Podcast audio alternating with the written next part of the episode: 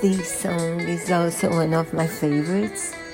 It talks about one guy really hooked on love and hopeful that his girlfriend feels the same for him.